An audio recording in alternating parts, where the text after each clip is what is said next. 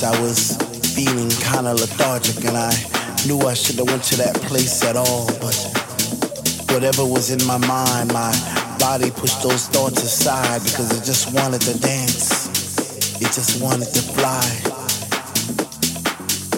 This was a funk decision. I even had funky premonitions of me floating around the room, passing flowers to all the boys and girls those roses and daisies and tulips and paisley skies. Was it that time to trip? Or was I just high on the sounds of the speaker that was coming out the wall? Or was this just another dream? Am I even here at all? I see faces in the crowd and it seems like they're looking through my soul.